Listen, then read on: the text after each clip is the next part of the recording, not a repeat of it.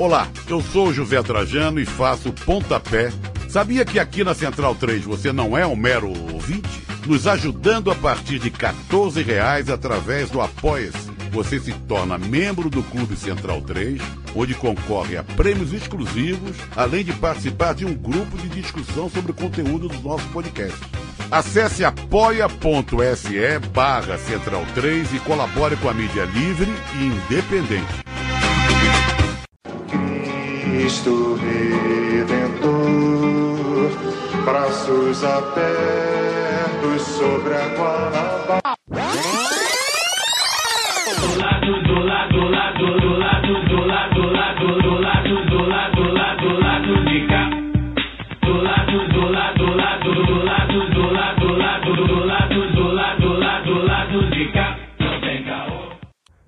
Momento, ouvintes da Central 3. Hoje é quinta-feira, 17 de junho de 2021, e este é o Lado B do Rio 198. Eu sou Caio Belandi, apresentador deste humilde podcast, que traz hoje uma excelente entrevista com o Paulo Lima, o Galo, liderança dos entregadores antifascistas. Galo bateu um papo com a gente sobre a nova cara do capitalismo, a uberização dos trabalhadores. Também falou sobre a luta dentro dos movimentos dos entregadores e motoboys, a conexão com partidos e outros movimentos e a influência do rap na sua formação.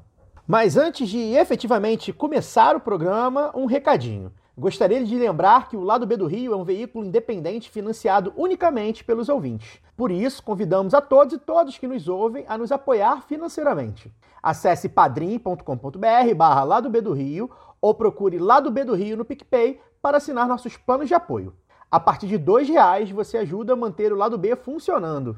A nossa próxima meta é a volta do Documento Lado B, o especial mensal que está com a produção suspensa e voltará quando alcançarmos de novo o valor da meta 4 do nosso financiamento. Apoiadores do lado B também concorrem a sorteios mensais e falando nisso, eu vou divulgar aqui o nome dos ganhadores de abril e maio que ainda não retornaram o nosso contato. Vinícius Nogueira Franco e Osório Barbosa. Olhem seus e-mails de cadastro do Padrinho ou do PicPay ou entre em contato com as nossas redes sociais, dando endereço completo com o CEP para receberem seus brindes. E, claro, diga não à privatização dos Correios e bora ouvir o Galo.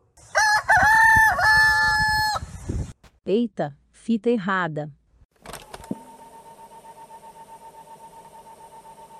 Galo, seja bem-vindo, tá? Obrigado por aceitar bater esse papo conosco. Nossa audiência ficou empolvorosa quando a gente te anunciou. É, no começo da pandemia, você surgiu como uma liderança de uma categoria que é bastante invisibilizada e muitas vezes até por setores que costumam estar ao lado da luta dos trabalhadores, né? Os entregadores, os chamados motoboys e tal. É, eu queria saber de você como é que se deu esse clique na sua cabeça que você precisava lutar por você e pelos seus, né? E como é que surge o movimento dos entregadores antifascistas? Os entregadores antifascistas, mano, eles surgem um pouco depois de mim surgir, tá ligado? Eu apareço primeiro através de uma denúncia que eu fiz. Eu fiz um vídeo que falava o quanto que era difícil carregar comida nas costas de barriga vazia. Esse vídeo acabou viralizando na época. E aí os entregadores antifascistas surgem alguns meses depois de uma necessidade minha de não querer fazer a luta sozinha, de querer coletivizar os aplicativos tinham a ideia de individualizar, de não os aplicativos, né, mas, mas quase tudo hoje em dia quer individualizar nós, né? Então tinha uma ideia de falar que nós era empreendedor. E aí o empreendedor é responsável pelo seu próprio sucesso, ele faz seu próprio horário. E eu tinha uma contrapartida de querer coletivizar. Então os entregadores antifascistas nascem dessa minha vontade de não querer fazer a luta sozinho, entendeu? Precisar de mais pessoas para fazer a luta junto. E aí eu vou atrás dos entregadores, eu, eu sou motoboy desde 2012, e aí eu fui atrás dos motoboys na época, né? E aí os motoboys falavam para mim, Gala, o aplicativo não tá bom para você, então desliga e vai para Cuba. Nós está vendo aí que você está lutando por comida, você quer garantir alimentação para os entregadores, você está é, rachando nossa cara aí, certo? Nós quer ganhar melhor para nós comprar nossa própria comida. E aí eu tive a noção de que a coisa não, não ia se iniciar por ali, talvez houvesse uma resistência maior do, do, dos motoboys a entender aquela ideia. Isso é muito louco isso, né? É, parece que o, o, poder aquisitivo que você está montado ali mexe com você, sabe? O cara do caminhão acho que é mais que o cara da moto, do carro, o cara do carro acho que é mais que o cara da moto, o cara da moto acho que é mais que o cara da bike, e o cara da bike acaba achando que é melhor que o pessoal que tá de a pé, tá ligado? E aí eu falei, ah, quer saber, mano? É, eu vou atrás das bicicletas, mano, porque a categoria mudou, já não é mais só moto, eu vou dar esse papo nas bicicletas. E quando eu dei esse papo no meio das bicicletas, é, os entregadores entenderam melhor e a coisa acabou fluindo. Hoje os entregadores antifascistas têm tanto motoboy como bicicleta, mas a coisa acabou mais iniciando naquela época pelas bicicletas, mano. Beleza, Galo. É o Fagner que está falando. É, primeiro lugar, cara, quero agradecer muitíssimo a sua disponibilidade. É, como o Caio falou, né, nossa audiência ficou super feliz quando a gente anunciou você como convidado da semana. E, e eu acho assim é, excelente que a gente esteja fazendo essa, essa, essa entrevista, porque na verdade acho que o, para além de ouvir políticos e acadêmicos e tal. Acho que a, a função do lado B é ouvir os movimentos, é, já que os movimentos eles são, de, de, certa forma, invisibilizados ou marginalizados pela mídia é, liberal, capitalista, o nosso papel é fazer com que esses movimentos é, apareçam né, de alguma forma, que as suas pautas apareçam de alguma forma, sem preconceitos e, e, quebrando paradigmas aí na cabeça das pessoas que, enfim, que se informam basicamente né, por, por essa mídia grande que eu venho falando. E eu acho ótimo para o nosso ouvinte ter uma ideia. É, é, a gente está conversando com o Galo hoje, né, quinta-feira à noite. O Galo topou nos atender, assim, é, é, parando as atividades dele. Ele está tá em São Paulo, né, que é o local onde ele mora, ele teve que parar as atividades dele para poder atender a gente e atender a gente sempre com esse discurso super coerente que ele tem em todas as entrevistas que ele dá. Mas, Galo, de, tirando isso, né, você falou agora né, de como surgiu, como você se deu conta e como que surgiu esse, o movimento dos entregadores antifascistas. É, eu vi uma entrevista recente sua para a Folha de São Paulo que eu achei muito interessante, uma coisa que você falou, que assim, é, que é, o, a luta ela não, ela não, não chegou num fim, ela dificilmente vai chegar no fim, né? A luta ela, ela sempre acontece, mas o que, o que você percebe é que o, o mais importante é que a categoria que você participa, que você de certa forma representa, antes ela era totalmente invisibilizada e hoje ela já não é invisibilizada. Tem inclusive você cita na entrevista um grafite gigante de uma pintura de um entregador é, num prédio em São Paulo. Né? É, a minha pergunta para você é a seguinte: é, como que está hoje, né? O movimento do, do, dos entregadores antifascistas ele nasceu e começou a crescer, e hoje, junho de 2021, é, como que está essa organização de vocês, levando em consideração o cenário político brasileiro que a gente está vivendo de uma marginalização cada vez maior dos movimentos, é, como nunca, né, como pelo menos não na história recente, nunca houve tanta marginalização dos movimentos como a hoje. Né? A gente vê aí militantes é, é, sendo categorizados em, em, leis de segurança nacional que são entulhos da ditadura militar. É, como que está essa organização dos entregadores? É, como que você vê a organização dos, dos, dos entregadores diante desse cenário de, de, de, democracia mínima, né? de uma democracia extremamente rasa? Né?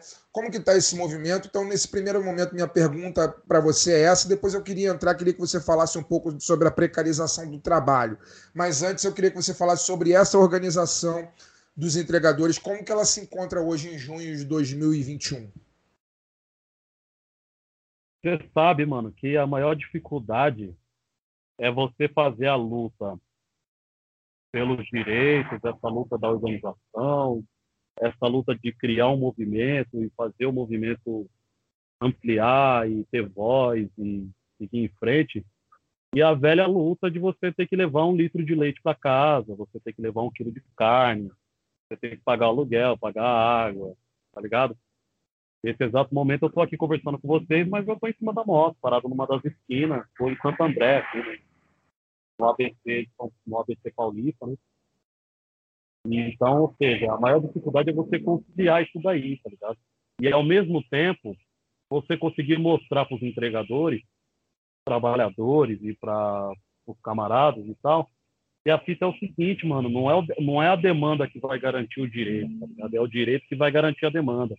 Então, os entregadores têm um amanhã urgente, tá ligado? Aluguel para pagar, conta para pagar. Então, os caras vão fazer uma luta, a luta é pelo amanhã, tá ligado, mano? Então, os caras vão pedir o quê? Vai pedir demanda. Aumento da taxa mínima, aumento das taxas.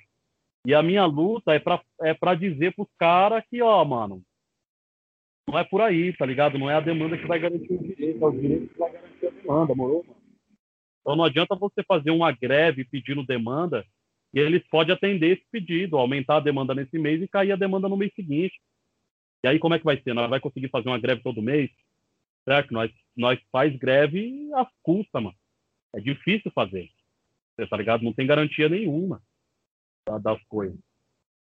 Então, ou seja, mano, essa é uma das maiores dificuldades que tem, você tá ligado? Para enfrentar a caminhada. Não- nós não tá organizado no sindicato, nós não tá organizado não tem verba que vem de lugar nenhum, tá ligado? Então a gente precisa fazer a coisa na raça e eu gosto. Eu prefiro que seja assim, tá ligado? Eu prefiro que seja na raça, porque quanto mais na raça, mais livre você é, tá ligado? Menos, menos você deve para alguém, menos, menos alguém vai ficar dando pitaco. E eu, para entender a dor dos entregadores, tem que ser entregador. Apareceu gente aí no meio aí, sabe, mano? Querendo dar palpite, querendo botar o dedo no meio, dizer como é que tinha que ser, como é que não tinha que ser.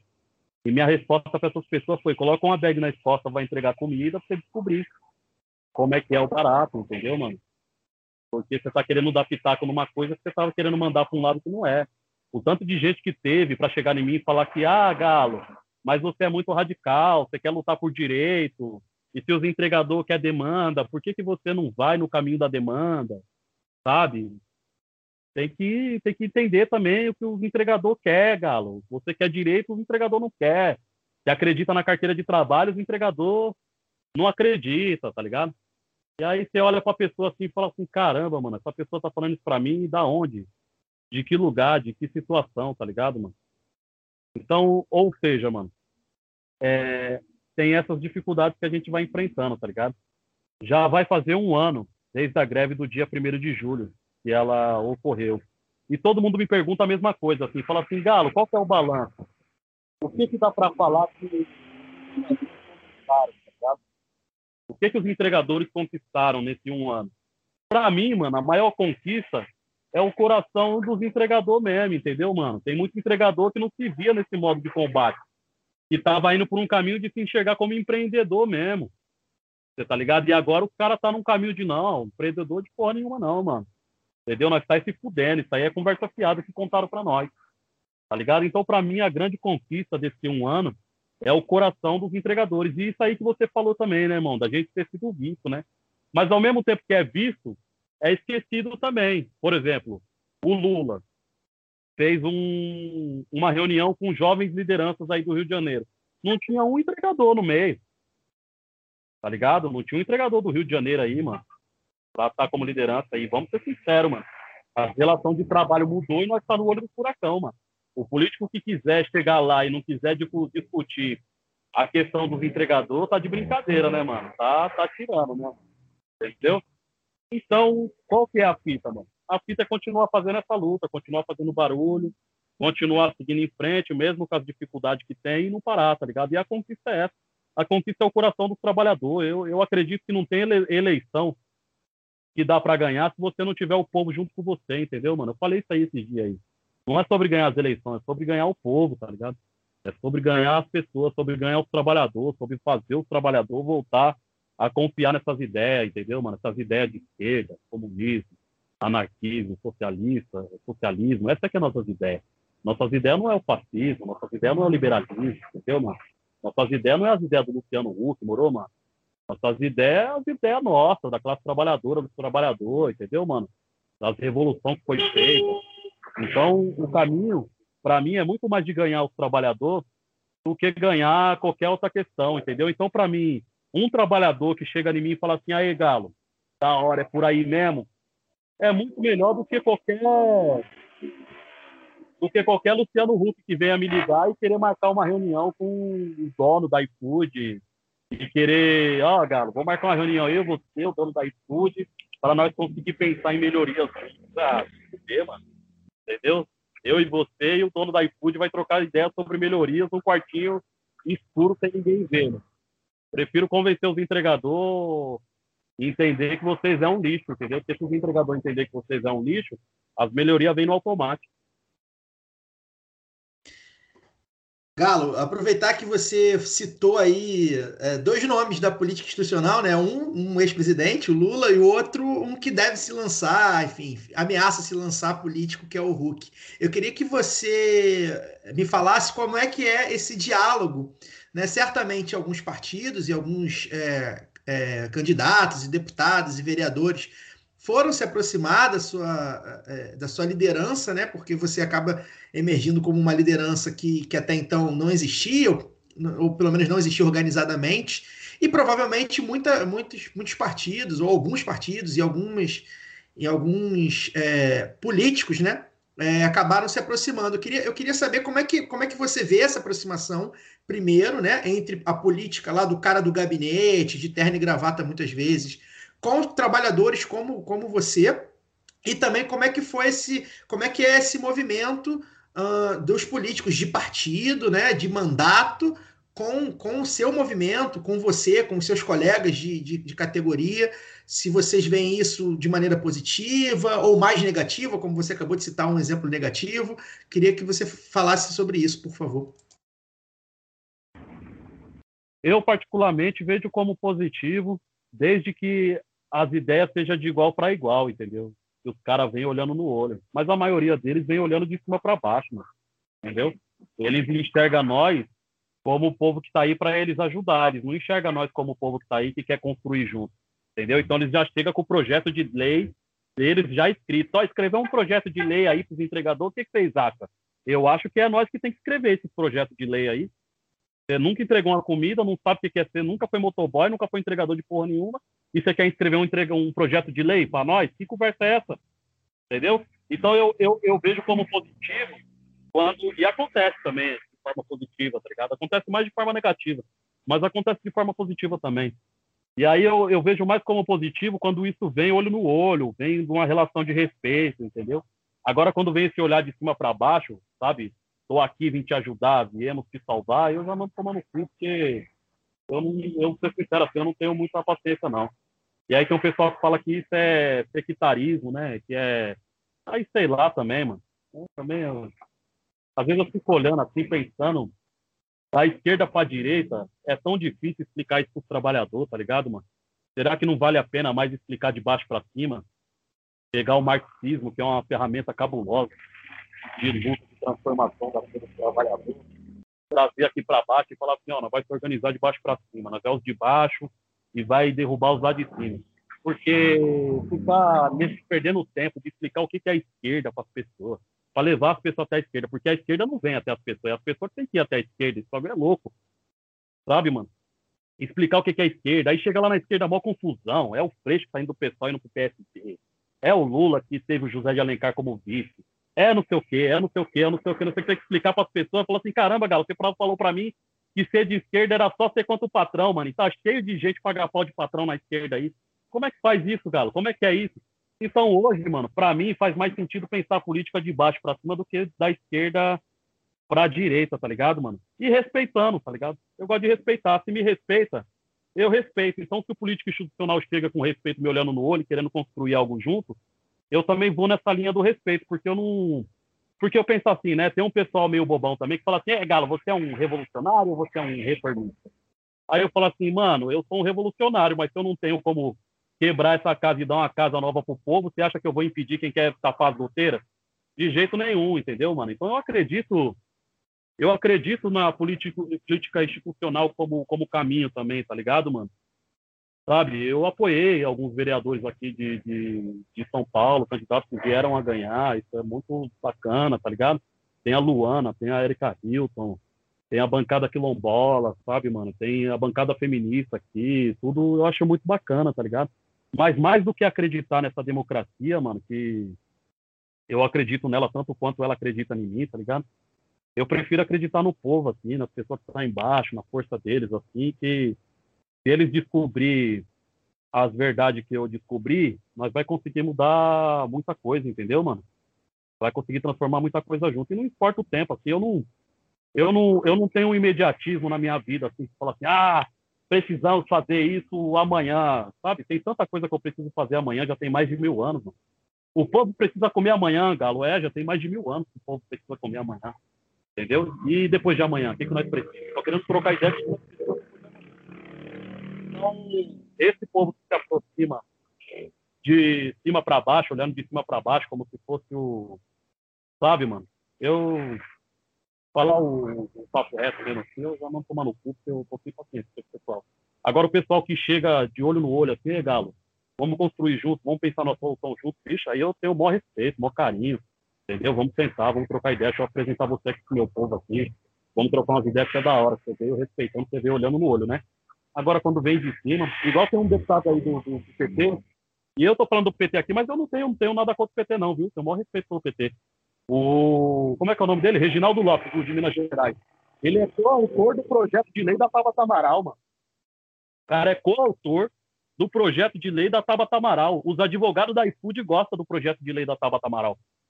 Aí eu liguei lá para liguei para a Glaze do PT, pedi para a Glaze ligar para o cara para ver qual que é a ideia do cara, pedi para o outro ligar para o cara, mas o cara até hoje está lá no projeto do, da Tabata Amaral. Então como é que você respeita esse, um povo assim?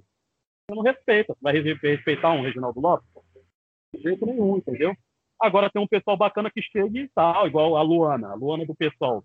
Ela chegou em mim e falou assim, Galo, entrei na CPI dos aplicativos porque eu acredito que a gente tem que pensar numa construção junto, em conjunto, para inserir os entregadores dentro da CPI dos aplicativos, porque o pessoal lá dentro só queria inserir a Uber, e eu acho que os entregadores têm que estar inseridos. Vamos sentar junto para pensar em algo junto? Pô, demorou, mano. Vamos pensar junto. Só que aí também você vai ver a picadilha da mina, a mina é preta, a mina é de periferia, a mina é da saúde, então ela tem uma outra visão, né? Das ideias, né? Ela vem de baixo, ela tem uma visão de como o pessoal de baixo se sente e quer ouvir. Tem um pessoal que está por aí que eles veio de baixo, mas parece que esse pessoal também acaba esquecendo como é que é a coisa, acaba achando que é, é salvador da pátria, entendeu? Que vai chegar, olhar de cima e falar que eu tenho a solução para vocês. Vai tomar no cu, vocês não têm solução nem para vocês. Quer ter solução para nós, cara? Boa, Galo. É, bom, Fagner de novo. É, queria que você falasse, cara. É, a gente tem, a gente tem alguns, quer dizer, alguns. A gente tem, conhece alguns, mas acredito que a gente deva ter muitos é, trabalhadores, é, não só entregadores, como motoristas de Uber, né, trabalhadores precarizados de uma maneira geral que ouvem o nosso programa. Né? E eu também já vi você falando sobre essa questão da exploração do trabalho né, de maneira brilhante e extremamente didática.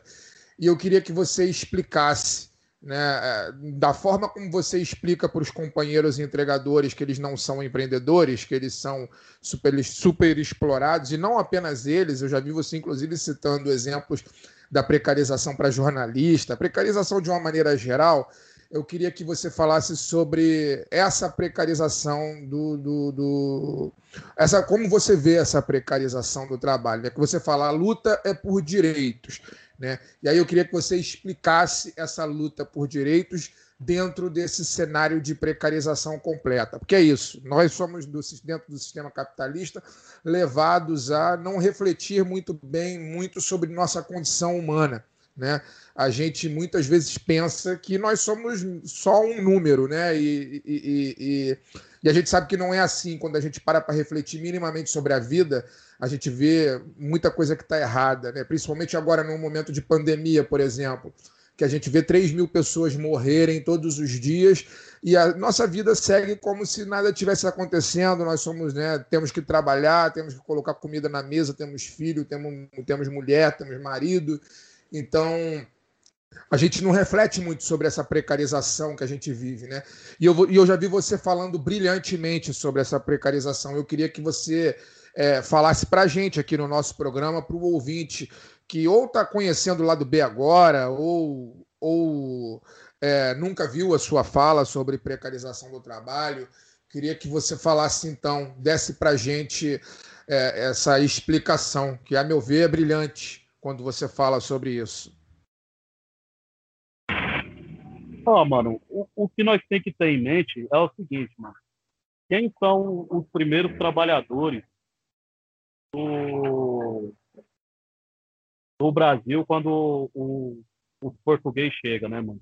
É o povo escra- foi escravizado, né, mano? Então, qual que é a primeira luta dos trabalhadores? A primeira luta dos trabalhadores é conquistar a liberdade. Tá ligado? E a gente conquista a nossa liberdade, mano. E aí depois vem uma série de outras conquistas, né, mano? Direito de ter férias, direito de décimo terceiro, o direito a, auxílio se você se acidentar, você ficar recebendo um salário ali no período em que você está machucado, se você engravidar, tá ligado? Então a gente vem, no século passado ali, conquistando vários direitos, né, mano? Lutando e conquistando e lutando. E, e esses direitos não foram conquistados a troco de nada. Muita gente morreu, muita gente sofreu, muita gente sangrou, chorou, né, mano? Suou, pra, foi perseguido, né? Perdeu os empregos, perdeu a vida, foi torturado para poder garantir esses direitos, né? E aí a gente tem uma modernidade chegando, a gente tem uma tecnologia chegando e promete para os empresários arrancar todos esses direitos de uma vez, tá ligado? Promete arrancar todos esses direitos de uma vez. E isso é vendido de uma forma bonitinha. Você é empreendedor de si mesmo. Você, você vai montar o seu próprio horário. Você vai, sabe? Agora você vai conseguir progredir porque só depende de você, entendeu? Não depende de mais ninguém. Meritocracia está aí para te ajudar e tal, não sei o quê. E aí a gente cai nessa conversa, mano. Por que, que a gente cai nessa conversa? Porque existe um processo para cada Paulo Freire que nasce, existe uma Rede Globo para desinformar o povo. Para cada Paulo Freire que quer ensinar o povo a ler, existe um, uma, uma Rede Globo para gigantesca, para poder desensinar o povo a ler, tá ligado? Desinformar o povo, alienar o povo, manter o povo na inércia. Então, ou seja, aprender essas coisas não é fácil, tá ligado, mano? Descobrir alguns segredos, assim que o veneno vem na sopa, né, mano? O bagulho é você descobrir o veneno que tá dentro da sopa, né? Tipo, é muito louco. O, Ari, o Ariano Suassuna fala de outra forma, né? Mas ele basicamente fala assim: por que, que o imperialismo vai mandar os tanques se o imperialismo pode mandar avião? Tá ligado? Por que, que eu vou mandar um tanque se eu posso mandar avião? Por que, que eu vou matar esse militante se eu posso modelar ele? Se eu posso ele chegar mais perto da mesma ideia? Eu posso deixar ele fazer ele deixar de ser mais radical e ficar mais liberal? Entendeu? Ele pode dar uma libera... pode ficar mais liberal, por que, que eu vou matar ele? Sujar minha mão de sangue, fazer uma coisa que, que pode manchar nossa imagem, que pode fazer a gente perder nossa credibilidade. E a gente acredita nessas ideias, tá? da mesma forma que a gente acredita que a gente é livre hoje, entendeu? A, a, a, a corrente não foi quebrada. Eles só alongaram a corrente. Nós pode ir para mais longe na fazenda, mas nós ainda tá preso nas mesmas fazendas, entendeu? Você olha aí, as pessoas ricas é branca e tem sobrenome europeu. E as pessoas pobres têm um sobrenome aí, Santos, Silva, nome de fazenda de escravo ainda. É preta e ainda tem nome de fazenda de escravo no, no, no, no sobrenome. Você tá ligado? Mudou alguma coisa? Será que mudou? Parece que mudou. E aí o capitalismo é bom em fabricar coisas que parecem. Parece empreendedorismo, mas é escravidão. Parece que, que, que, que parece que está tudo bem, mas não está tudo bem, entendeu? Aí eles falam assim, não está gostando do Brasil? Vai para Cuba, como se Cuba fosse um país pobre, tá ligado, mano? Olha que louco isso. Cuba não tem barraco na beira do córrego, mano. Cuba não tem barraco na beira do córrego e o povo não consegue fazer esse cálculo. Mas peraí, tá bom, Cuba, vai para Cuba, Cuba as coisas tá ruins, mas lá tem barraco na beira do córrego. Sabe? Lá tem uma família, uma mãe solteira com sete filhos. Os sete filhos pegou sarna e já está há cinco meses com sarna, coçando a pele em carne viva e não tem remédio para essas crianças. Isso tem em Cuba ou isso tem no Brasil? Você tá ligado? Então eles conseguem criar essas ilusão, mano, de que parece que tá tudo bem, Mas não tá tudo bem, não. Tá uma merda. O bagulho tá zoado. Entendeu? Então, qual que é o corre? O corre, mano, é você deixar doer, entendeu, fião? Fio? É deixar doer, mano. Caralho, galo, tem que deixar doer, é, tem que deixar doer. Tem que cortar o efeito da morfina e deixar doer, mano. Porque é essa dor que vai deixar nós acordados. Entendeu? É essa dor que vai falar assim, aê, mano, vamos mudar esse bagulho. Porque enquanto a gente estiver no efeito da morfina, a gente tá sem uma perna e nem tá percebendo que tá sem a perna. Não tá doendo, parece que não tá doendo, né? Entendeu? Então, ou seja, nos aplicativos, muitas vezes parece que não tá doendo. Por quê? Porque caiu na conta do cara ali 3 mil no mês. Aí o cara fala, porra, caiu na minha conta 3 mil reais. Como que isso aqui não é bom? Aí vai lá, tira a prestação da moto, 650 reais. Tira a gasolina, mais 600, mais, agora uns 800 contos. Mais 800 contos. Tira a alimentação, mais 600 contos. Vai tirando, plano celular. Vai tirando para ver quanto você ganha. Parece que caiu 3 mil na sua conta, mano. Entendeu? Porque você trabalhou 12 horas por dia, 7 dias por semana. Aí no final do mês caiu 3 mil da sua conta. Você falou assim, porra, isso aqui dá certo. Não dá, truta. Faz a conta. Faz a conta. Corta o efeito da morfina, meu parceiro. Você vai ver que não tá dando certo, mano. Entendeu? Você vai ver que isso aí é mentira, que isso é enganação, parça. Entendeu? Sabe aquele bagulho quando você vai no centro e o tiozinho tá lá com a bolinha e esconde a bolinha debaixo do, do, da caixinha, esconde a bolinha do bar da caixinha? Você acha mesmo que você vai achar a bolinha? Você não vai achar a bolinha. Você acha que o tiozinho é trouxa? Acha que o tiozinho saiu lá da casa do caralho pra vir aquelas bolinhas pra perder dinheiro pra você? Entendeu? Você acha que você vai jogar no caça-níquel e você vai ficar rico. Você acha que o dono do caça-níquel já não criou um algoritmo pra fuder você. Só que o dono do caça-níquel sabe que se ele não criar um algoritmo que faça aparecer que você ganha, você não vai jogar. Entendeu? Então precisa dar a impressão de que você ganha, mano. Então, de vez em quando, quando estiver chovendo, quando o bagulho estiver louco, você vai ganhar uma promoção e você vai fazer 200 reais no dia. E aí você vai ter a falsa sensação de que aquilo ali funciona. É um dia, quando tá chovendo, uma promoção que vai te dar 200 reais, você trabalhando 12 horas para ganhar aqueles 200 reais, para mais 20 dias que você vai trabalhar ganhando 40, 50, 60 reais por dia para trabalhar 12 horas por dia, mano. Então tem a questão do parecer ser, entendeu? Parece que é, mas não é, entendeu? Não é, não é bom esse bagulho. É igual carteira de trabalho. Carteira de trabalho agora parece que é ruim, né? Virou manga com leite, não é isso? O trabalhador tá tratando, o trabalhador dos aplicativos tá tratando a carteira de trabalho como manga com leite. Não, galera, carteira de trabalho não é bom, carteira de trabalho mata. Isso impede o progresso do país. Fala, porra, irmão, você tá morando há 20 anos numa favela e você tá falando que não sei o que tá impedindo o progresso do país, mano. Fala uma favela brasileira que deixou de existir. Não existe uma favela que deixou de existir, mano. Que progresso é esse que você tá trabalhando em conjunto?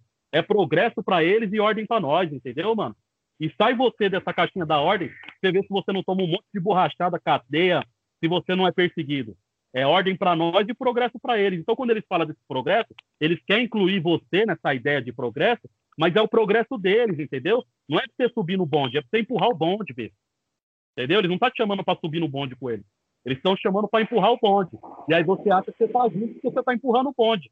Você está empurrando o bonde, truta. Você não está dentro do bonde. Entendeu? Então a gente tem que descobrir isso, mano. Esse veneno que vem na sopa. E é difícil, mano. Vai demorar o bagulho, mas tudo bem também, mano. Entendeu? vamos caminhando aí. Uma hora, uma hora nós vai acordar e vai, vai, vai, vai, vai desenrolar do jeito que nós temos que desenrolar. Excelente, Galo, excelente. Queria, cara, te perguntar é, suas referências, assim, né? Você citou aí já Paulo Freire, né? Marx, anarquismo. Né? Você, você, você cita várias referências, né? Eu queria, eu queria que você me falasse aí o que, que você ouviu, leu, viu, é, é, que, te, que te abre, e, ainda vê, né?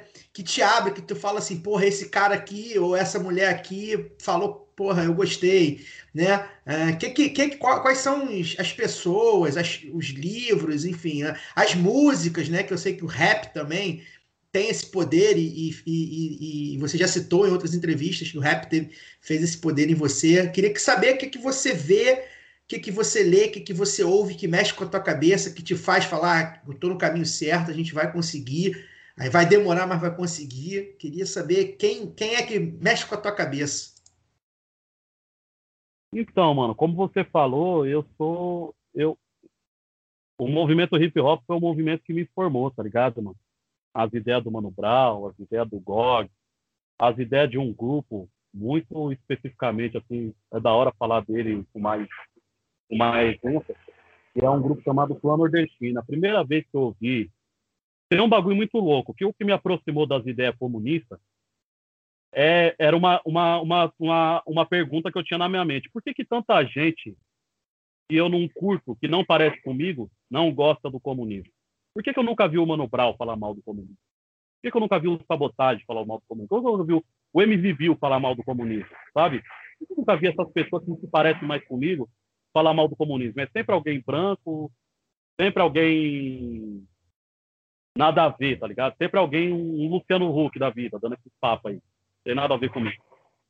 Tá ligado? Eu preciso saber essas ideias aí. Qual que é essa dessas ideias, né?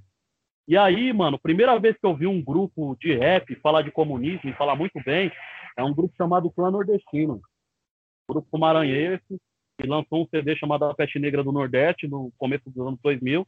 E ali, mano, é uma aula, assim, do, do de consciência de classe, de várias ideias, tá ligado? Então o hip hop sempre me ajudou a me guiar muito, assim, tá ligado, mano? Não tem um movimento que mais praticou Paulo Freire, que mais fez trabalho de base com efetividade na periferia do que o hip hop, tá ligado? Hip hop foi incrível, ainda é incrível, assim, ainda tem muita gente fazendo esse, esse corre, tá ligado? E eu, e eu sou uma das crianças do hip hop, mano, que fez 30 anos de idade, que cresceu, que amadureceu, e quer mostrar pro mundo a coisa bonita que é, a coisa bonita que aprendeu, entendeu? E aí muitas vezes não vai saber organizar direito, muitas vezes vai ser agressivo, muitas vezes vai ser senhor, muitas vezes vai falar besteira, mas tá aí, é humano, não é uma coisa programada, não é uma coisa, sabe, modeladinha, uma coisa, é uma coisa orgânica da vida, surgiu. Você tá ligado, mano? Apareceu. Tá aí. Quer mostrar pro mundo as coisas bonitas que é. Eu acredito que, assim como eu, o hip hop formou várias outras crianças também que tá aí fazendo seus 30 anos. Eu tenho um vereador lá no Rio, lá, Renato, no Rio não, no é Curitiba. O Renato foi preso há pouco tempo aí com a som na quadra. E o pessoal já tinha me falado para ele. E ele é mil grau, esse maluco. O pessoal me contava uma história dele, não acreditava. Ele cola, negão, cabelo black, na frente das viaturas e começa a dançar uns break, assim, ó. Na frente da viatura, na frente das delegacias, os polícia vêm levar homem. E aí, negão? Tá levando uma com nós? Sou negão não? Sou vereador, morou, truta? Respeita nós. Então, ou seja, o mano do hip hop, você tá ligado? Fez até eu repensar. Fez até eu repensar, assim, a política institucional como, como arma para lutar, tá ligado? Esse maluco. É, então, ou seja, mano, eu vim desse caminho, tá ligado? Do hip hop, assim, de escutar os meus, de ver daqui, de entender, tá ligado? Por aqui a caminhada. E aí o hip hop me apresentou várias fitas, várias caminhadas. Pelo hip hop que eu ouvia falar a palavra Che Guevara, foi pelo hip hop que eu ouvia a palavra comunismo, foi pelo hip hop que eu ouvia as ideias, tá ligado? E ficava curioso. Quem é esses mano aí que tá falando? O Mano Brown falava do Cassiano e eu achava que o Cassiano era bandido, porque o Mano Brown falava assim, ouvindo o Cassiano, ah, os gambé não aguenta. Falava, caralho, se os gambé não gostam do Cassiano, então o Cassiano ele é bandido. Deve botar pânico no polícia, é nada. O Cassiano é um, um, cara da Soul Music foda, histórico, tá ligado? Descobrir a história do cara, foi ter acesso à música boa, brasileira, de qualidade, tá ligado, mano? Antiga, tá ligado? Que o hip hop já utilizava aquelas músicas como base para fazer o próprio hip hop e também estava instruindo o pessoal a voltar também, ó, volta aí que tem muita coisa bonita nossa aqui. Uma luta até anti-imperialista, né, mano? Mano Brown falando de Cassiano. Você tá ligado? Só aí, mano, tem muita coisa bonita aqui para nós ver. Então, ou seja, o hip hop, mano, foi a base para mim, tá ligado? Eu devo muito ao hip hop, assim, mano. Hip hop é um movimento que, que me formou. Quero eu Quero eu que os entregadores antifascistas e a nação dos trabalhadores sejam esse movimento no futuro, tá ligado? Que existe um moleque, um xarope, igual eu no futuro aí, pra mostrar ele. Tô aqui, essas ideias, eu aprendi lá, ó. Era entregador, colei nos entregadores antifascistas e acabei descobrindo essas ideias aqui, essas ideias mil graus. Porque para nós é fica um segredo, é muito louco, eu falo que é um segredo. Quando nós descobre que o problema maior não é nem a polícia, não é nem os políticos, é a burguesia que controla os políticos e controla a polícia, é, fica um segredo, né, mano? Porque nós vê esses caras na rua. Nós vê o cara passando, tá trabalhando de moto, você vê o cara passando de Ferrari, você vê o cara passando de helicóptero, você vai catar um lanche, você vê lá o burguesão com a família dele comendo lanche lá dentro. Você vê eles, eles vê nós. Nós tem que fazer a comida. Nós que faz as comidas deles, nós que pilota os carros deles, entendeu? Então, ou seja, qual é o segredo? Se esse maluco tá me fudendo e tá aqui perto de mim, esse maluco tá correndo perigo. Você tá correndo perigo, John. Entendeu? Seu arrombado. Você tá com medo de nós, você tem. Você tem. Você tá certo mesmo de ter medo de nós. Eu sei porque que o muro de vocês é grande. Vocês têm medo, porque o medo de vocês é do tamanho da consciência que vocês têm, do mal que vocês fazem para nós, entendeu? Então, quando nós descobre esse segredo e de descobrir nosso verdadeiro inimigo, é mil graus. Aí a gente se sente, se sente inútil. Porque como é que um moleque da periferia de São Paulo vai bater de frente sozinho com a burguesia? Ele precisa chamar os amigos dele, contar o segredo. Falar, ei, rapaziada, chega aí. Tem um segredo para contar para vocês. E é o seguinte, mano, nós precisamos começar a se organizar aí, que o barato tá louco. Quanto tempo isso vai demorar? Eu não sei, mas é inevitável. Isso vai acontecer. Firmeza? É inevitável, mano. É, é inevitável. É, eu queria, só complementando uma coisa que o Galo falou, né? Por que, que o, o, por que, que o Sabotagem, o Mano Brown, entre outros, nunca falaram mal do comunismo, me lembrou uma frase que uma vez o Leonardo Boff escreveu, que ele estava num aeroporto e conversando com, com o Engraxate, e o Engraxate disse para ele que se o comunismo fosse tão ruim como falam, já tinha chegado para ele há muito tempo. É, faz um pouco, né? Faz bastante sentido com isso que Galo está falando. Agora, Galo, é, nós estamos aí hoje, dia 17, né? Nós estamos gravando o programa dia 17 de junho, o programa vai ao ar dia 18. E dia 19 nós temos aí grandes é, manifestações no Brasil marcadas é, por uma série de coisas que tem total relação com o que você está falando no momento, que é vacina, é, auxílio emergencial decente, é, fora Bolsonaro, enfim, é, manifestações por direitos e por uma construção de um Brasil diferente desses que a gente está vivendo agora. É, como é que está a articulação dos entregadores antifascistas aí em São Paulo especificamente? Acho que você pode falar talvez sobre o Brasil todo, mas se não puder, muito provável você sabe falar sobre São Paulo. É, como é que está a articulação de vocês para a participação desses atos? É, a galera está animada, está tá preparada para poder construir esse novamente um grande ato, assim como foi em maio, agora no final de junho. Como é que está a sua participação e su, o seu ânimo com relação a, a, esses atos de sábado, agora 19 de junho? Então, mano, os entregadores antifascistas, eles têm sede de, de luta, assim, né, mano? Todos eles, assim. Há pouco tempo atrás, a gente fechou as duas avenidas aqui, a, a a Marginal Pinheiros e a Marginal Tietê, junto com o MTST, Frente do Povo Medo. Sabe, a gente já vinha fazendo várias ações e propondo várias ideias, assim. E eu sempre fui um cara que fiz bastante barulho, assim, nas redes sociais e onde eu fui, para colocar o povo na rua, assim, sabe? Mesmo correndo o risco das pessoas falar, é, isso, isso ocorreu. Que responsabilidade colocar o povo na rua. Mas eu sempre parti da ideia de que o povo já estava na rua, entendeu, mano? O povo já estava aglomerado nos busão, o povo já estava aglomerado nos metrô, o povo já estava aglomerado nas filas de restaurante para receber pedidos. Então nós já estava na rua, tá ligado? Não tinha quarentena, nós não teve acesso à quarentena, tá ligado? Então que, que, que brisa é essa? Que nós pode se aglomerar para fortalecer o capitalismo dentro do busão lotado, mas nós não pode se aglomerar para lutar pelos nossos direitos, tá ligado? Que, que hipocrisia é essa, mano? Que nós, que tá, tá, tá de brincadeira, né, mano? Então eu sempre fiz muito barulho assim. Então quando eu vi é, o movimento começar a, a, a, a se estruturar para ir para o povo para rua dia 29 e agora 19, eu já me sentia parte desse movimento e a gente já estava dentro, automaticamente já estava dentro. Tá ligado, mano? A gente está tá dentro da caminhada. Então a gente acredita, eu, eu acredito muito mais nessas datas, dia 29, dia 19 e outras datas que virão, do que acreditar nas eleições de 2022, tá ligado? Eu acredito muito mais nessas datas. Eu acredito muito mais no povo na rua do que nessa falsa democracia aí que, que, que, que dizem que existe e, de fato o povo não consegue palpar ela, de fato, tá ligado? Democracia que, que, que, que favorece uns e favorece um montão, tá ligado? E aí, então, eu prefiro acreditar muito mais nessas datas. Assim, os entregadores antifascistas têm o mesmo horizonte também, tá ligado? Pensam da mesma forma. Nós tá no bolo, nós tá no bolo, até o fim, tá ligado?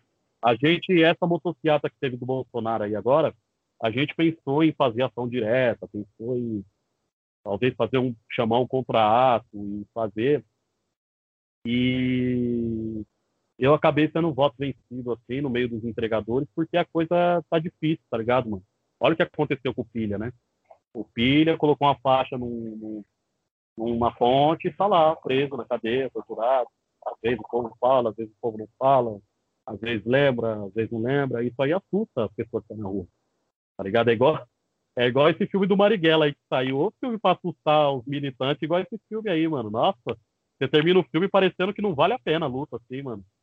Tudo bem, é bacana, né? Ter um filme do Marighella, eu fiquei mó feliz saber que o Marighella ia virar filme, mas eu terminei o filme assim com a sensação de que puta que pariu, mano. Será que isso vale a pena mesmo? Eu sei que vale a pena. Tá ligado? Com certeza, absoluta. Não é uma sensação aqui, é uma sensação ali que vai desacreditar eu da verdade que eu, que eu, que eu, que eu sei, que eu tá? Então, os entregadores antifascistas, eles são firmes, assim, firme mesmo no fazer, assim, de acreditar que é isso aí, é o povo na rua. O entregador antifascista acredita no poder popular, muito mais no poder popular do que em qualquer democracia burguesa aí que, que possa parecer que, que funcione, mas a gente sabe que de fato não. Galo, eu tenho uma pergunta. Você, você até passou pela, pelo tema da, da minha pergunta agora, que é você falou das redes sociais, né? É, a gente tem, a gente entrevistou a Nina da Hora, que é uma especialista em tecnologia na semana passada, e um dos diagnósticos que a gente faz, e você provavelmente concorda, é que a, as esquerdas, né, vamos dizer assim, os socialistas, os comunistas, até os sociais-democratas aí, progressistas, é, demorou a perceber uh, a importância das redes sociais, né, da internet. E aí eu queria saber, é, eu, eu, sempre te vejo tweetando, você está sempre em live, você é um cara que usa ativamente as redes sociais. Né? Você é hoje você é, tem influência também no que você twitta lá, no que você vai dizer lá nas lives e tudo mais.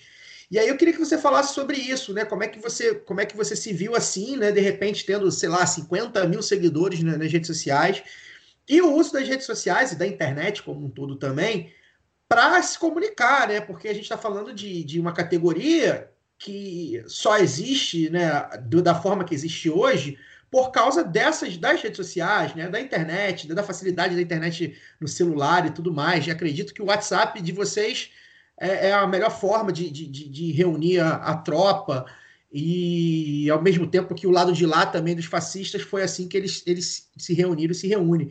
Então eu queria que você falasse como é que você vê aí também essa sua militância, porque ela foi também, passou para as redes também, né? Que é importante, porque o povo também está nas redes. Então eu queria que você falasse um pouco como é que você se vê aí como um, um cara que, que twitta e as pessoas repercutem, às vezes até grandes figuras da política institucional, da sociedade repercutem suas falas, é, graças à internet. Queria que você falasse um pouco sobre. Mano, as redes sociais, esses mecanismos tecnológicos que tem, a gente se articula muito por eles, tá ligado? Eu, eu passei a existir na luta e depois os entregadores antifascistas veio a, a existir também é, a partir das redes sociais, né? Vídeo que acabou viralizando e tal. Então, a gente utiliza muito sabe o poder que essa ferramenta tem, tá ligado? A gente não vê um problema na tecnologia, tá ligado? A gente não quer quebrar a tecnologia, a gente quer se apostar da tecnologia, quer utilizar, quer ter um aplicativo dos entregadores, quer fazer uma cooperativa, quer utilizar a, a, a tecnologia ao nosso favor, né? Porque você vai falar o quê? Vai falar que a luz é ruim? Que a lâmpada é ruim? Não, a lâmpada é boa, mano. Tá ligado? O Paulo tá uma merda. O Elba tá uma merda essas empresas safadas aí que é foda, mas a lâmpada é boa, ilumina, tá ligado? Precisar, tá ligado? Então a mesma coisa os aplicativos e as redes sociais, tá ligado? A gente utiliza no favor, o bagulho é poderoso, mano. Você falou do Twitter mesmo, o Twitter é cabuloso. Às vezes eu faço uma crítica lá, me liga um assessor de algum político. Ô, Galo, nossa, você pegou pesado. Falei, é, chegou aí. tá ligado? Então, é, é, muito importante. Às vezes nós vai fazer uma vaquinha para montar um movimento, para montar uma coisa, a vaquinha bate o, o número que nós precisava, tá ligado? E aí, mano, muita gente tem que entender uma coisa. Ah, porque virou pelego. É, mano. Tá ligado? Às vezes a, a, a solução que o movimento tinha no momento para continuar existindo era dar uma pelegada. Você tá ligado? Hoje em dia você tem as redes sociais, você tem o, o, o partido político te assediando, o outro ali te assediando. E aí você sabe que você pode fazer uma vaquinha online ali para não depender desses partidos políticos, desse pessoal que você sabe que amanhã vai querer dar pitaco na luta, você tá ligado? O que que você faz? Você faz a vaquinha, a vaquinha dá certo, você olha pro partido e fala assim, ah, firmeza, tamo aí ainda, entendeu, mano? Então, seja, nós sabe o poder que o bagulho tem, entendeu? O poder que, que a caminhada tem, nós, nós, nós buscamos se especializar cada vez mais, para poder entender melhor cada vez mais. Só que nós temos de, um- de uma coisa, tá ligado? Não é o nosso campo de batalha, tá ligado? O nosso campo de batalha é a rua. Então, aquilo ali a gente vai utilizar como ferramenta para auxiliar a luta na rua, tá ligado? Porque a luta tem que acontecer na rua mesmo, não na internet. A internet é uma forma de articular, de tentar acessar as pessoas, mas a luta mesmo ela vai vai se dar na rua, tá ligado? Até porque eu acredito que não tem discurso bonito que eu vou fazer que vai ganhar de uma maneira de piroca, tá ligado? Na internet.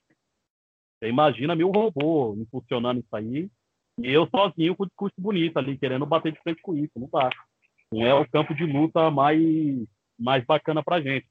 Mas é, mas a, a ferramenta e os mecanismos ali, tem muito que a gente pode utilizar a favor da luta e dá certo, tá ligado? Dá certo, funciona, a coisa acontece. Quando viraliza aquele vídeo que eu falo assim, é, nós não é empreendedor de porra nenhuma, mas é força de trabalho, você aí, entregador, está no Acre, está não sei onde, está no estado, está na Bahia, no Rio de Janeiro, tem que contar com nós, o entregador de facilita precisa de você, começa a entrar entregador de tudo quanto é lugar, em contato. Ô Galo, sou da Bahia, ô Galo, sou do Rio, Espírito Santo. Rio Grande do Sul, ô Galo, tô aqui, tô aqui na Inglaterra, trampando, tenho um contato de uma cooperativa, quer trocar ideia pessoal? Galo, tô aqui no Chile.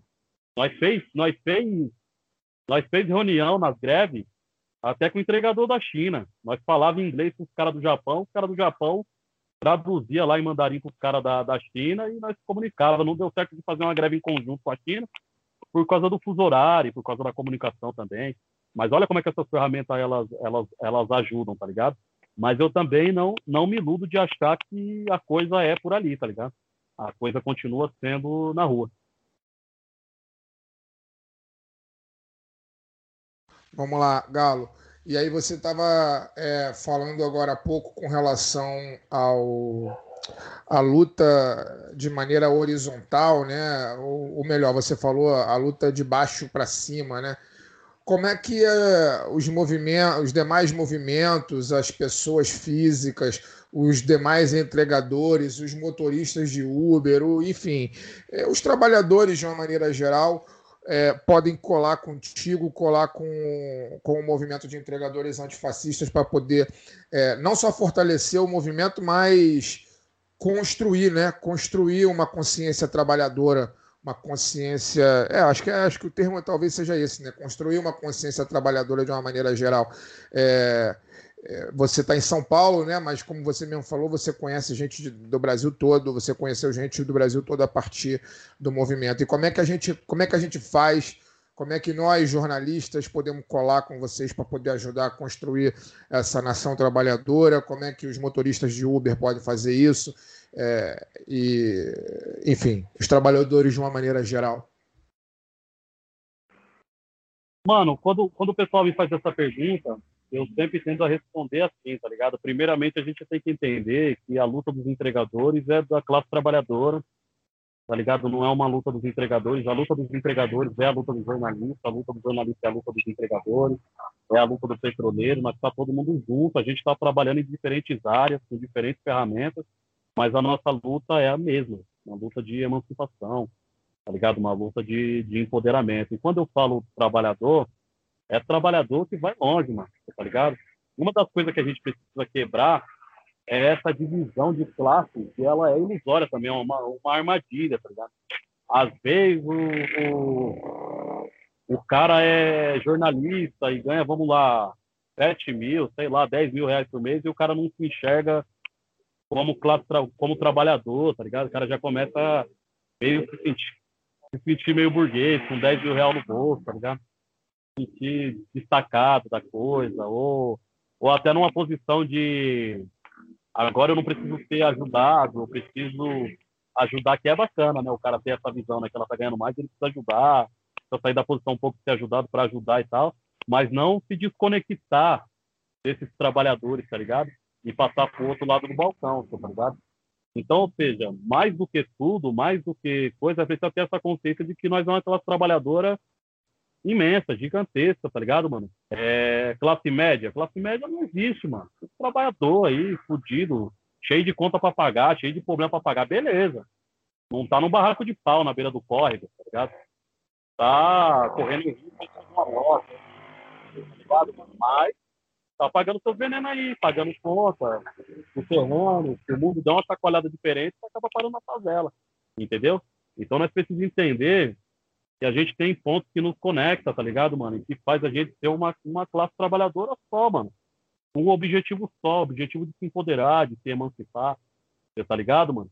Então, mais do que tudo, mais do que tudo, a gente precisa adquirir a consciência daquilo que a gente é, tá ligado, mano? Pra gente se conectar melhor. Então não é chegar na luta dos entregadores para ajudar os entregadores. É para se ajudar, mano. Até porque esse processo de uberização tá avançando e vai chegar para todo mundo, mano. Tá ligado?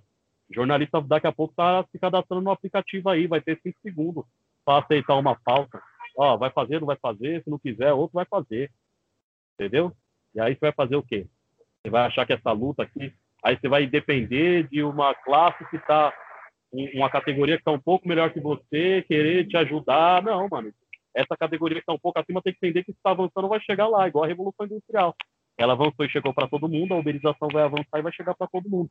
Por isso que a luta é a mesma, tá tá com a caneta na mão, com a câmera na mão, com o microfone na mão, essa é sua ferramenta, você é jornalista.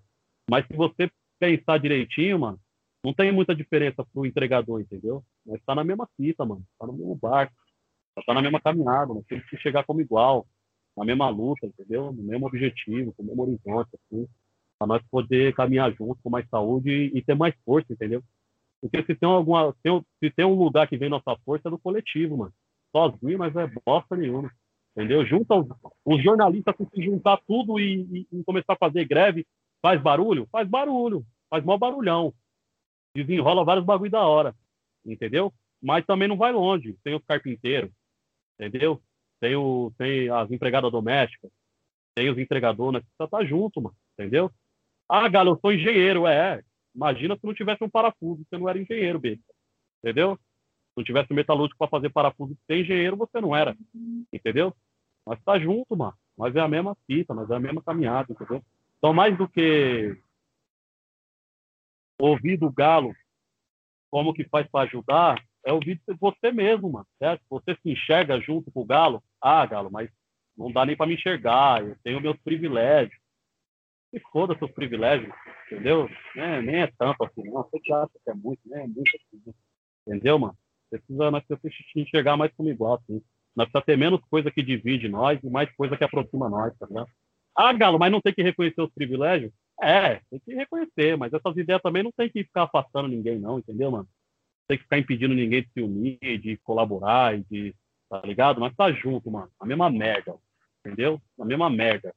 O mesmo problema. Se nós não se unir, se nós não, não conseguir se enxergar como igual, nós não vai para lugar nenhum. Nós vai ficar a vida inteira se. Entendeu? Essa é a minha visão do. Galo, pedrada atrás de pedrada. Eu quero. A gente está chegando já, na, já no final da entrevista, mas eu tenho mais uma pergunta para você. Eu quero que você me fale, né? A gente, quanto usuário desses aplicativos, né? Tem essa discussão muitas vezes, né?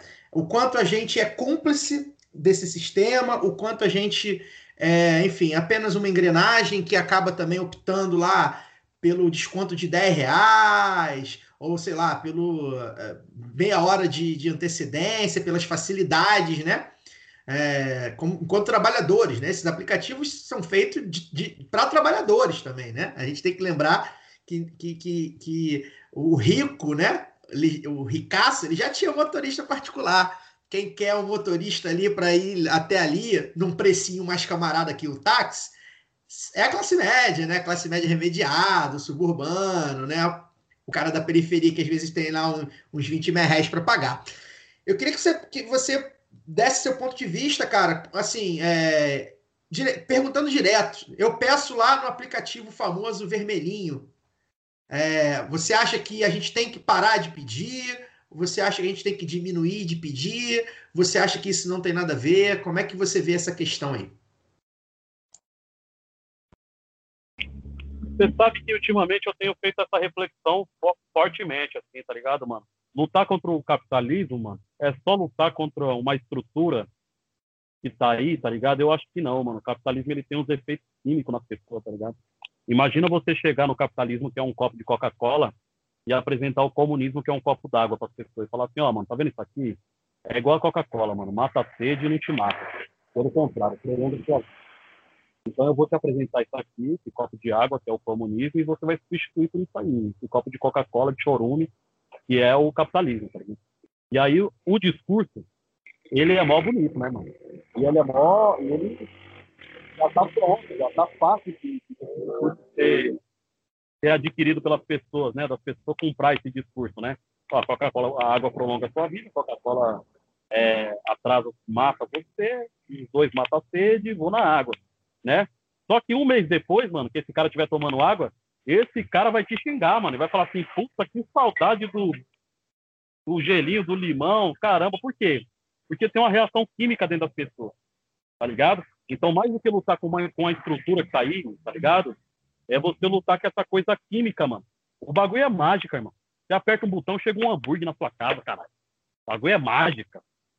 Entendeu? Isso aí não gera uma reação química.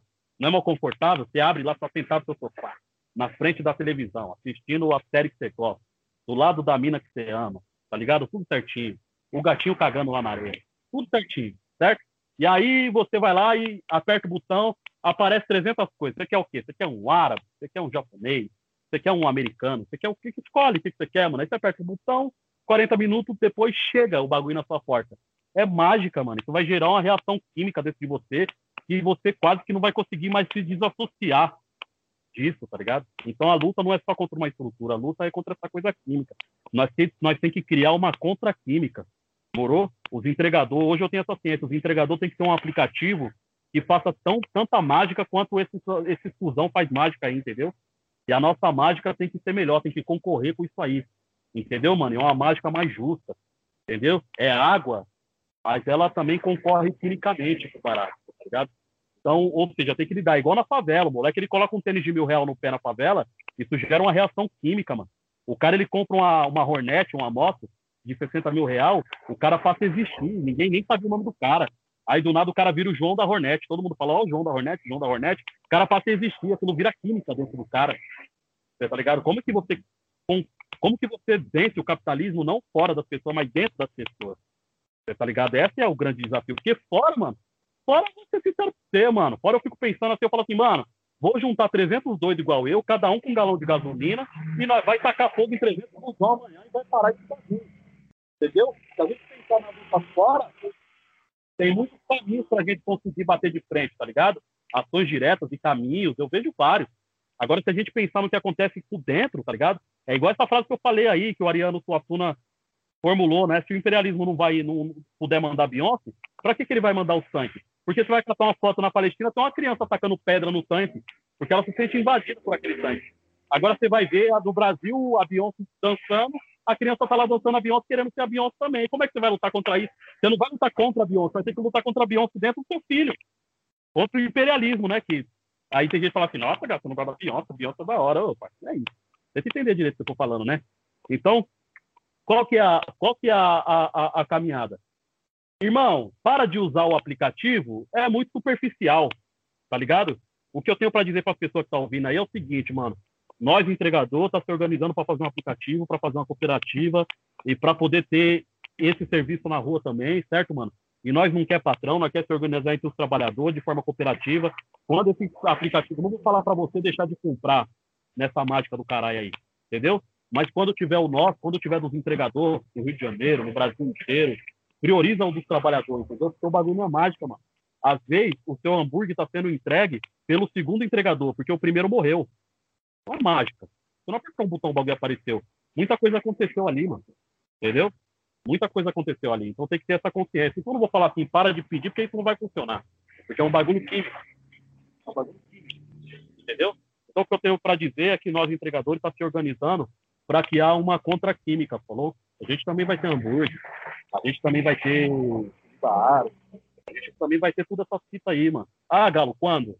Não sei, mano. Nós é muito pequenininho, pá, firmeza? Mas nós chega lá, beleza, mano? E quando nós chegar, não vai precisar da ajuda de vocês.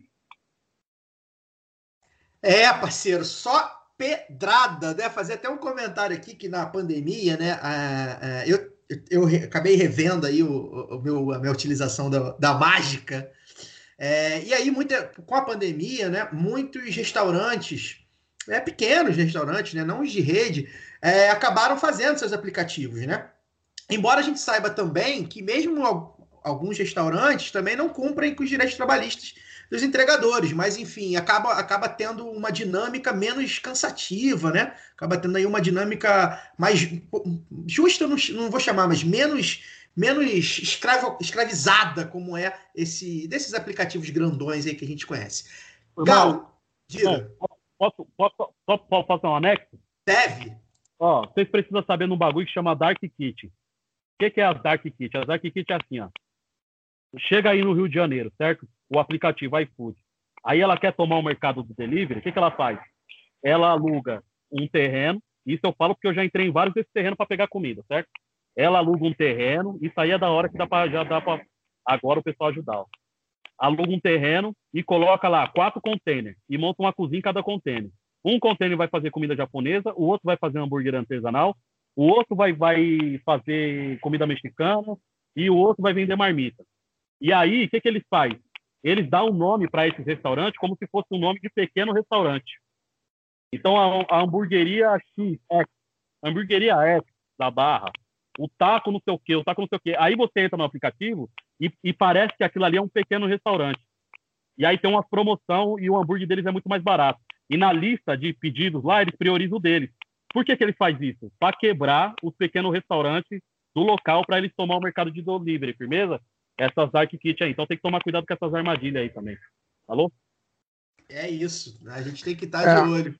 É, é assim, o que eu, eu- eu- antes de, de me despedir oficialmente, né, assim, da, da entrevista com o Galo, eu queria já de antemão agradecer a tudo que ele falou e aos papos retos que ele deu para gente aqui, certamente aos ouvidos dos, dos, dos nossos ouvintes, né, a partir dessa sexta-feira, mas é que eu fiquei refletindo sobre muitas coisas que o Galo falou e, e no fundo, a- além de ter uma uma pulsão de vida e uma raiva que é uma raiva extremamente sadia e, e- e importante que a gente tenha nas, na voz né, do Galo, eu percebo isso, eu também percebo muita esperança em cima do que ele fala, né? E, e já que a gente está falando de, de também de hip hop, ele citou muito hip hop, é, me fez, enquanto ele falava, principalmente nessa última, nessa penúltima e nessa última resposta dele, me veio à cabeça uma, um trecho de uma letra do Emicida, né? Que ele fala: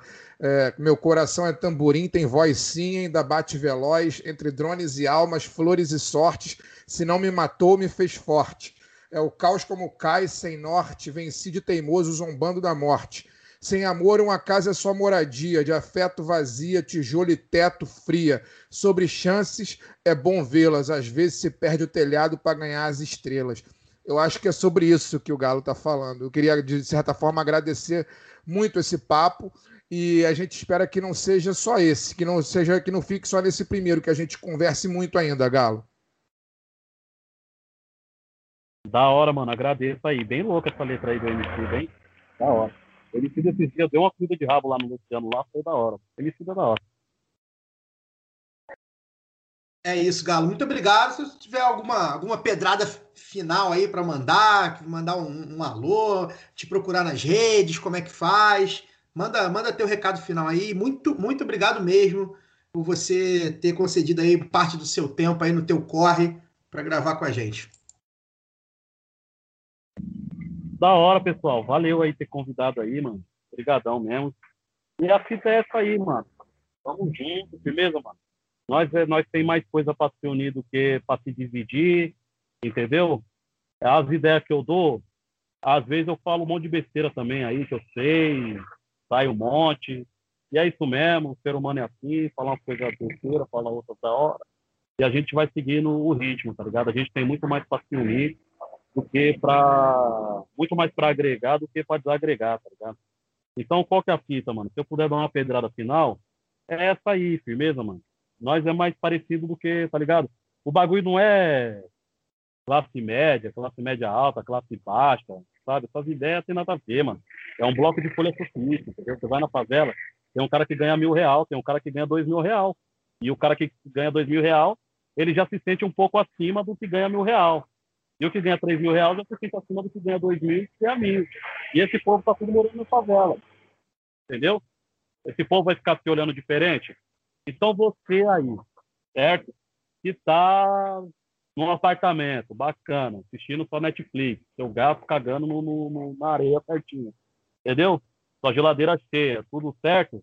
Nós é igualzinho, mano. Nós tá na mesma merda. Ah, galera, eu tenho meus privilégios. Se foda, mano. Usufrui deles aí enquanto você pode. Mas não deixa de se unir, não, firmeza. Não deixa de estar junto. Você, sabe, mano, nós precisamos estar mais juntos, moro? Precisa estar mais juntos porque nós é tudo igual, moro? Às vezes nós, nós é foda, nós entendemos de marxismo, de leninismo, nós entendemos do Bakunin, nós entendemos do bagulho mó da hora. Mas aí nós tá lá no bar, tomando cerveja num lugar que não tem nada a ver, mano. Vocês é do Rio aí, né? Lá do B é do Rio. Vai lá na Mangueira, mano. Vai lá na Cidade de Deus. Tá ligado? Vai lá na, na CDD, tomar essa cerveja lá e trocar essas ideias lá. Tá ligado, mano? E nós é a mesma fita. Ah, galera, é perigoso. É nada, cara. É nada. Entendeu? E se for, vale o risco também. Beleza? Mas só tá mais junto.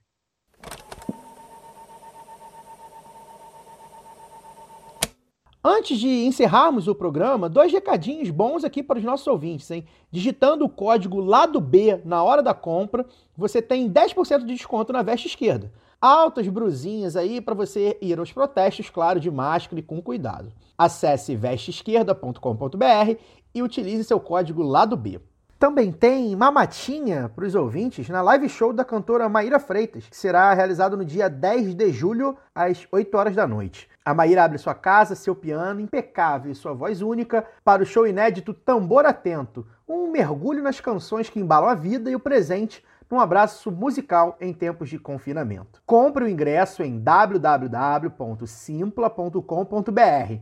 S Y M P L A.com.br, utilizando o código lado B e você vai pagar apenas 15 reais para assistir um showzaço, hein? E de quebra você ainda ajuda o próximo, 20% de toda a renda será destinada a projetos sociais de combate à fome.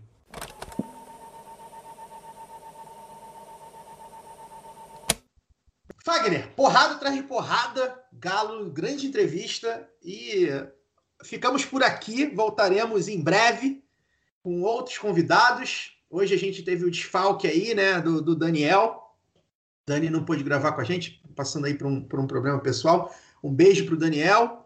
É, a gente também fez, assim como semana passada, tá, gente? O pessoal cobra a gente, pô, chama as, as colunistas, chama as colunistas. A gente vai, a gente tá, tá chamando as colunistas. Só que, de novo, infelizmente, é, a Évila não pôde estar com a gente. Né? Na semana passada, a Fernanda não pôde estar com a gente.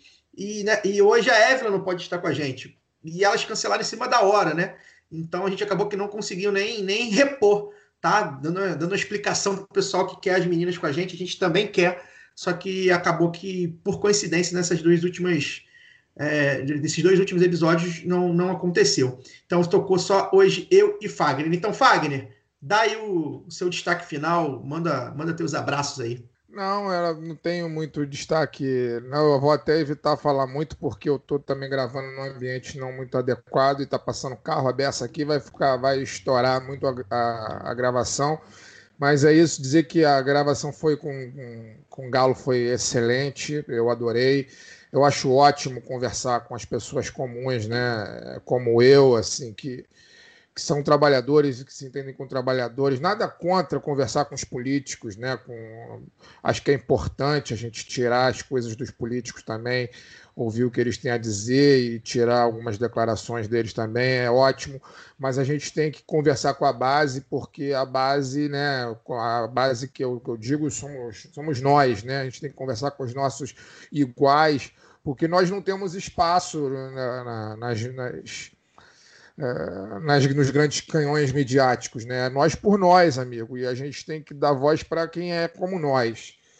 Então, porra, foi, foi revigorante hoje ouvir o Galo é, dentro dessa semana difícil, de muita notícia ruim, pessoalmente, para mim.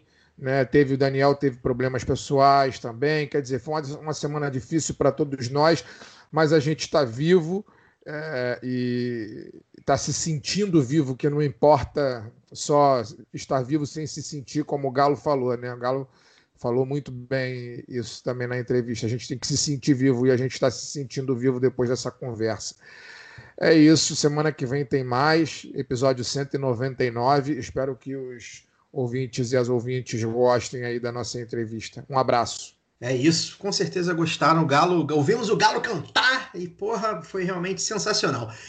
É, o lado B Notícias, né? O pessoal tá, tá falando também nas redes sociais. Pô, o lado B Notícias volta quando? Vamos lá, gente. O lado B Notícias volta nesta terça-feira, tá? Dia 22, normalmente, só que com uma nova apresentadora, né? Agora quem fará o semanário de notícias do lado B será a Fernanda Castro, né?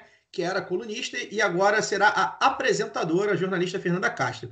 A Bianca, a Luara e a Évila continuam se revezando como colunistas, tá? Então a gente deseja muito boa sorte para Fernanda, agradece aí a, a, a, parceria, né? Contamos com a audiência de todos e todas aí, que certamente a Fernanda vai, vai lidar muito bem com o Notícias, né? E também convidar todos, domingo dia 20, às 8h30, a partir das 8h30 da noite, o Lado B Revista volta pro YouTube do Lado B do Rio, né? Eu e Fagner, a gente vai estar lá na live dominical dando uma visão contra-hegemônica das notícias mais relevantes da semana, principalmente analisando ali a repercussão do 19J, interagindo com os espectadores e espectadoras, né? Lembrar também que teve aí, é, a gente, como não teve lá do B Notícias essa semana, a gente colocou a nossa live que a gente fez no YouTube na semana passada, colocamos aí também no feed, acabou que serviu aí de bloco aberto, de debate, comentando talvez a principal notícia é, da política aqui no Rio de Janeiro, que foi a saída do Freixo do pessoal, tá? Então, quem voltem aí, que no episódio anterior do lado B do Rio foi a live B do Rio sobre o Freixo. E, por fim, um beijo para Bela Acadêmica. E aí, quem é Bela Acadêmica? Bela Acadêmica é uma ouvinte muito especial, hein? É uma doguinha, lá de Serra, no Espírito Santo, né? O perfil da Bela mandou pediu para mandar um beijo. Então, Bela, um beijo para você e para sua dona, né? No caso, sua mãe, né? Mãe de pet e aí deixa um beijo para todos os cães, gatos e demais pets que eu sei que o pessoal aí ouve a gente. É, os pais e mães de pets ouvem a gente aí com, com o gatinho do lado, com o cachorro do lado, enfim, com o periquito, papagaio. Então, obrigado também pela audiência animal de vocês. E até semana que vem com mais um Lado B do Rio.